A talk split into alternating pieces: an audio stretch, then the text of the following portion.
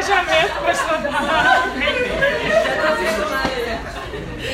Gente, é, o Senhor tem falado comigo ultimamente sobre fidelidade. Amém. E hoje eu queria falar um pouquinho com vocês também sobre fidelidade.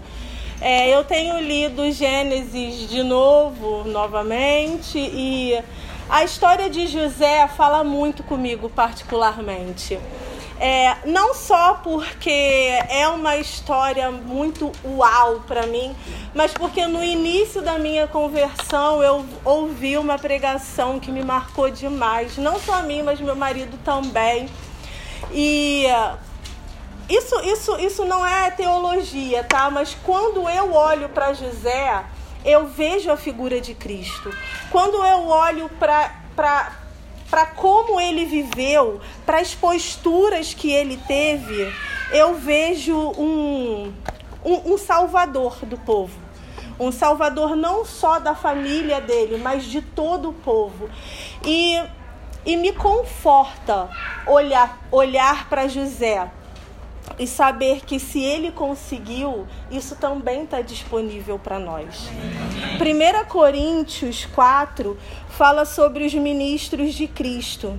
E lá no versículo 2 diz que o que se requer destes encarregados é que cada um deles seja encontrado fiel.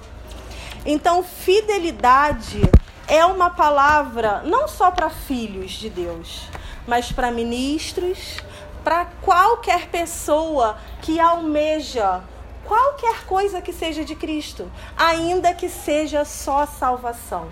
Fidelidade é algo que nós vemos muito claro no próprio Senhor. Ele é um Deus fiel. Amém. E às vezes, e, e, assim, e ele é tão fiel que às vezes essa fidelidade nos assusta. Porque ele não pode negar a si mesmo, ele não pode negar a palavra dele. E muitas vezes, quando ele age com justiça e fidelidade, a gente choca. Porque a gente fica achando que ele é ruim. Mas não, ele só é fiel. E ele é muito fiel. E aquilo que ele. Tem uma canção que diz: é. O que Cristo que Cristo alguma coisa ele é. O que Cristo oferece ele é. E tudo que ele oferece, ele não vai buscar. Ele é.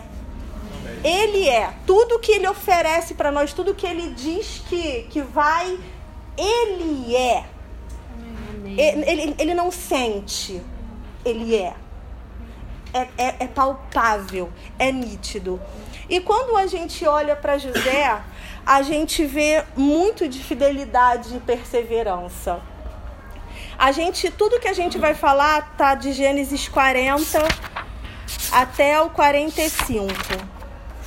É, obviamente a gente não vai ler, mas eu vou falar alguns versículos e depois você pode procurar. Eu sei que você conhece a história de José. Enfim, é, José ele recebeu uma promessa através de um sonho. Ele sabia qual seria o futuro dele. Só que é, muito parecido com o que acontece com a gente, né? A gente recebe uma palavra, a gente recebe uma revelação e depois a gente recebe catástrofes. E aí a gente fica. Interessante. Interessante, né? E aí a gente fica. Mas. Mas e José, gente, foi essa pessoa que ele recebeu algo, mas quando ele olhou para a realidade dele, de anos e anos e anos depois que ele recebeu aquela palavra, ele não via absolutamente nada. Mas, gente, pensa num cara fiel. Foi José.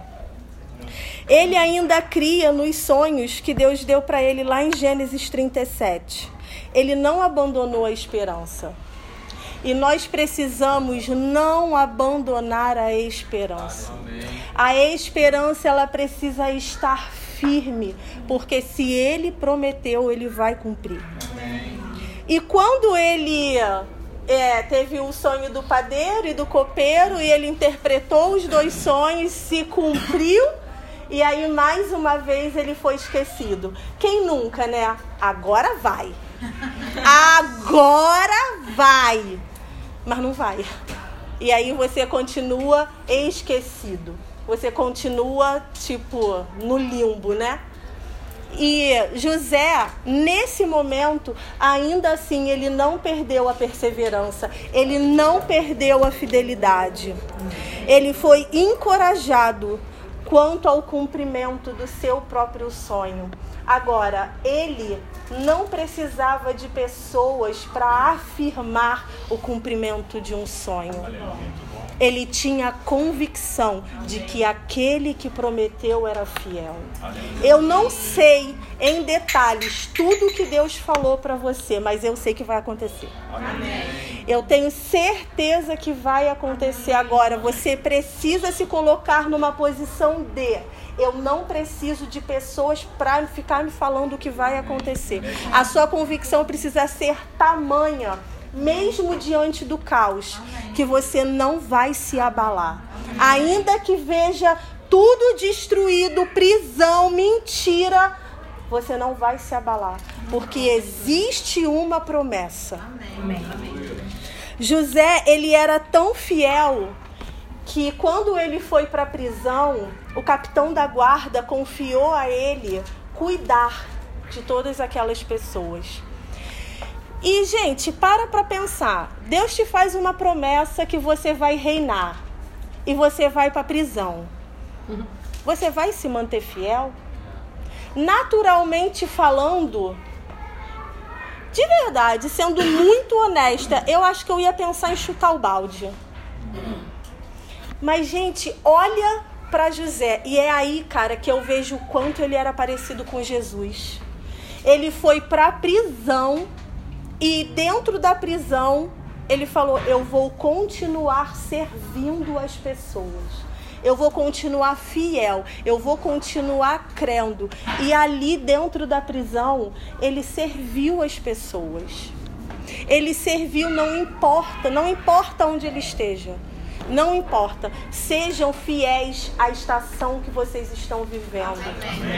Sejam fiéis, ainda que seja o pouquinho que Deus tem colocado na sua mão. Seja fiel a isso, porque só Ele é capaz de multiplicar. Não pense que você está esquecido. Não, o homem não tem o poder de parar a obra que o Senhor falou para você que vai fazer. Não importa que homem seja esse, ele não tem autonomia para parar o que Deus falou que vai fazer na sua vida. José cuidava desses homens e isso nos mostra que ele tinha sempre uma atitude positiva, não importa o que acontecesse. Tenha uma atitude positiva onde quer que você esteja. Quando José interpretou o sonho deles, aquilo dali era um prenúncio da interpretação dos sonhos do Faraó. Agora, se José se nega a interpretar aqueles sonhos e continuar esquecido, ele jamais teria chegado ao Faraó. Mais uma vez, fidelidade. Fidelidade no pouco. Fidelidade quando os teus olhos não estão vendo nada. Ele pediu, quando você for e estiver diante de Faraó, lembra-te de mim. E ele não lembrou dele. O copeiro não lembrou dele. E muitas vezes nós estamos nesse lugar de sermos esquecidos. Às vezes a gente acha que a gente está esquecido por Deus. Mas o resumo disso é: você não, você não consegue discernir tempos e estações com a sabedoria dele. Ele até nos dá discernimento para discernir épocas e estações, mas nós nunca vamos alcançar a sabedoria que é dele. Se mantenha fiel. Quando ele quando ele estava diante de Faraó, é, eu consigo ver só uma coisa: a humildade dele. Mesmo diante do Faraó, ele se manteve humilde. E o que governou o Egito foi a humildade de um homem. foi a perseverança de um homem e foi a fidelidade de um homem. Você não governa nada com pressa, com a sua alma, com o que você pensa que sabe, você só pode governar algo e ser bem-sucedido com aquilo que o Senhor dá para você. Quando você é humilde para ser fiel no pouco, ainda, de, ainda na, na falta de reconhecimento, aí a sua humildade está sendo gerada, ela está sendo forjada e ela vai te fazer governar no lugar onde Deus estabeleceu para você. José foi esquecido pelos homens, mas ele não foi esquecido por Deus. E umas características sobre José, eu anotei aqui, é que ele foi conhecido pela sua fé, prudência e competência administrativa. Ué, mas isso é muito natural, competência administrativa mas foi algo natural, foi uma habilidade natural que ele usou para a glória de Deus, porque ele governou uma terra inteira com uma habilidade natural. E às vezes nós estamos buscando muitas coisas espirituais, espirituais, espirituais, espirituais, mas você já tem uma habilidade natural que ele vai usar para fazer milagre e se transformar em algo absolutamente espiritual, grande, gigantesco. José, ele era perdoador e restaurador.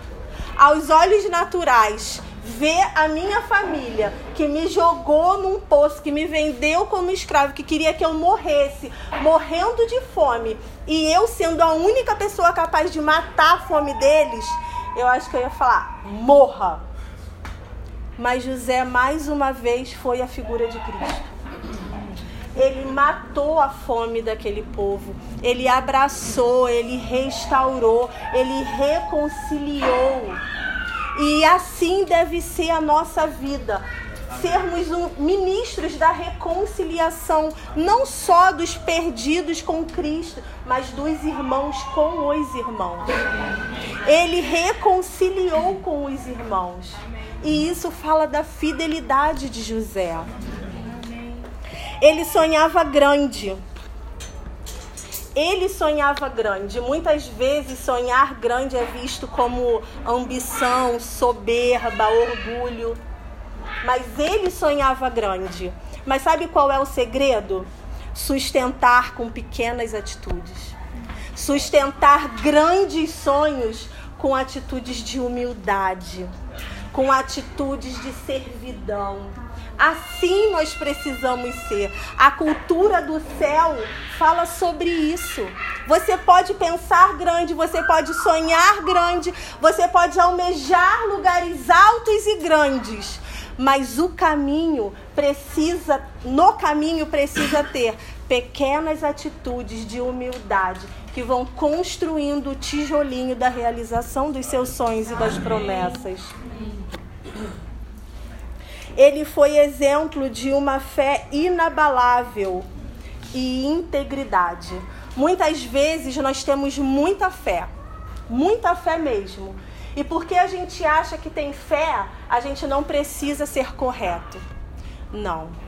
Uma fé grande também se sustenta com grandes atitudes de integridade, de corresponder ao caráter de Cristo, de ser como Cristo é.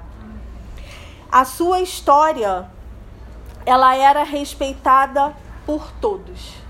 Todo mundo passou a respeitar a história de José. E eu aprendi algumas lições que nós precisamos correr na contramão da normalidade. Não dá mais para nós andarmos no mesmo caminho que o mundo, que a impiedade está indo. Nós precisamos olhar, ah, isso aqui é normal, então eu vou para cá. A gente tem que andar no caminho do incomum, da anormalidade, porque isso é o que Cristo é. Amém. Quando você olha para a palavra de Deus, você vê, você vê dezenas de versículos que comprova o quanto ele é louco e diferente da sabedoria e dos preceitos dessa terra. A esperança não causa decepção. E lá em Romanos 5, do 3 ao 5, fala sobre isso. A esperança, quando ela está firmada no lugar correto, quando ela persevera, ela não causa decepção. Se você está sofrendo com, de, com decepção, a sua esperança não está no lugar correto. Faça uma análise, seja rápido em reprogramar essa rota e foca a tua esperança no lugar correto. Amém, amém. O que te torna relevante não é o que você é, mas o que você gera. Lá, lá na, na genealogia de Jesus, acho que é, é por ali, é, é, é Mateus 1 ou 2 que eu estou falando. Fala sobre Belém, sobre ela ser a menor e tal. Ah, pode vir alguma coisa boa de Belém. Belém pode ser péssima. Belém, pode ser horrível aos seus olhos. Mas o que ela gerou salvou a humanidade. Você pode ser considerado pequeno, ninguém pode dar absolutamente nada por você. O que importa é o que você carrega. O que importa é quantas vidas vão ser tocadas por aquilo que está dentro de você. Então não se importa com o tamanho, se importa com a relevância do que você carrega. Isso é o que deveria importar. Repetidas vezes, José se mostrou fiel nas pequenas coisas. E porque ele se manteve fiel nas pequenas coisas, ah, o sonho do copeirinho, o sonho do padeirinho, porque ele foi sendo fiel no pouco, ah, cuida aqui dos presos. Gente, que vergonha, né? Você, você, você cuidar de preso, tipo, que status isso tem? Nenhum. Mas porque ele foi fiel nas pequenas coisas, a gente vê Mateus 25 se cumprindo na vida dele. Ele foi fiel no pouco e ele foi colocado sobre o muito. Agora, porque ele tinha sido fiel naquele pouquinho, ele estava sendo colocado sobre grandes coisas, para dar conta de muitas coisas. Deus usou um escravo israelita para confundir a sabedoria do mundo. Deus usou é, José escravo para mostrar que ele age como ele quer e que os pequenos serão grandes e que os loucos serão sábios. E é isso que ele faz. E lá em Daniel ele fez a mesma coisa. Se você olhar para Daniel 2, você vai ver a mesma coisa. Quando você olha para a vida do apóstolo Paulo, você vê a mesma coisa. Quando você olha para a vida do, do apóstolo Pedro, você vê a mesma coisa. São infinitos homens e mulheres na Bíblia, você olha para a vida de Raab, uma prostituta, quem é aquela mulher? Está na genealogia. Deus usa coisas pequenas, coisas mal vistas, coisas improváveis para colocar a glória dele dentro da vida. E quando ele deposita a glória dele, não tem nada, nada, nada que possa segurar aquilo dali. Só, só vai, só vai, só vai. Quando Deus revela algo, ele não traz só revelação, ele traz também direção. Quando Deus revelou algo para José, lá atrás, através do sonho, ele não se comprometeu com a curiosidade humana. Entenda, Deus não se compromete com a curiosidade humana. Ele não se compromete com alma, com carne, com o emocional de ninguém. Ele se compromete com a promessa, com a palavra. Se você sabe que você carrega algo bota a tua curiosidade de lado, entrega, confia, porque ele não se compromete com curiosos. Ele faz o que ele precisa fazer. Rubem era o mais velho. E dele era esperado que ele agisse como tal, porque na história tem muito disso. O primogênito precisa ser o exemplo, é o mais forte, é o que recebe mais. Mas o que, que ele fez? Ele se deitou com uma das concubinas de Jacó. Jacó viu isso, se você ler Gênesis, você vai ver. Jacó soube disso, não falou nada, mas na hora de liberar a bênção, ele, ele, ele falou sobre o ocorrido. E aí você vê Judá se levantando. Você vê Judá crescendo. Você vê Judá aparecendo nas pequenas coisas, porque foi ele que intercedeu por Benjamim. ele foi fazendo muitas coisas a nível de servidão. Ele entregou a vida. Não, se tiver que matar, me mata. Se tiver que fazer, que faz, faz comigo. Se tem que prender, que seja eu. E aí você vê Judá gerando quem? O Messias. O Senhor vem da tribo de Judá.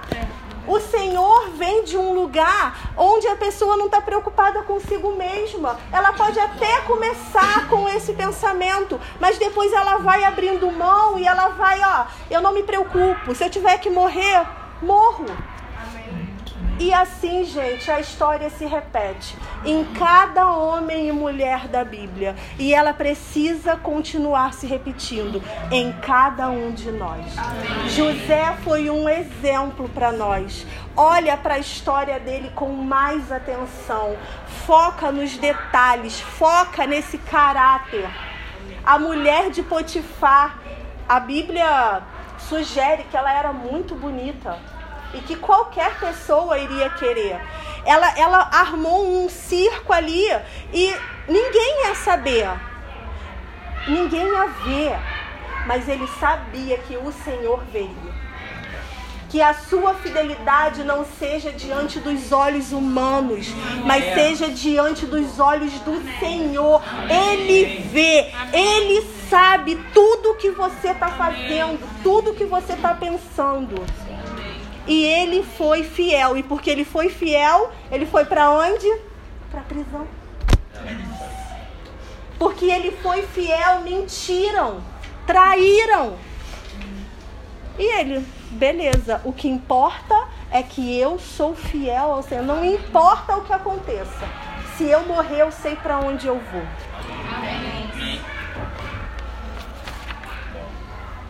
Vou ter que parar.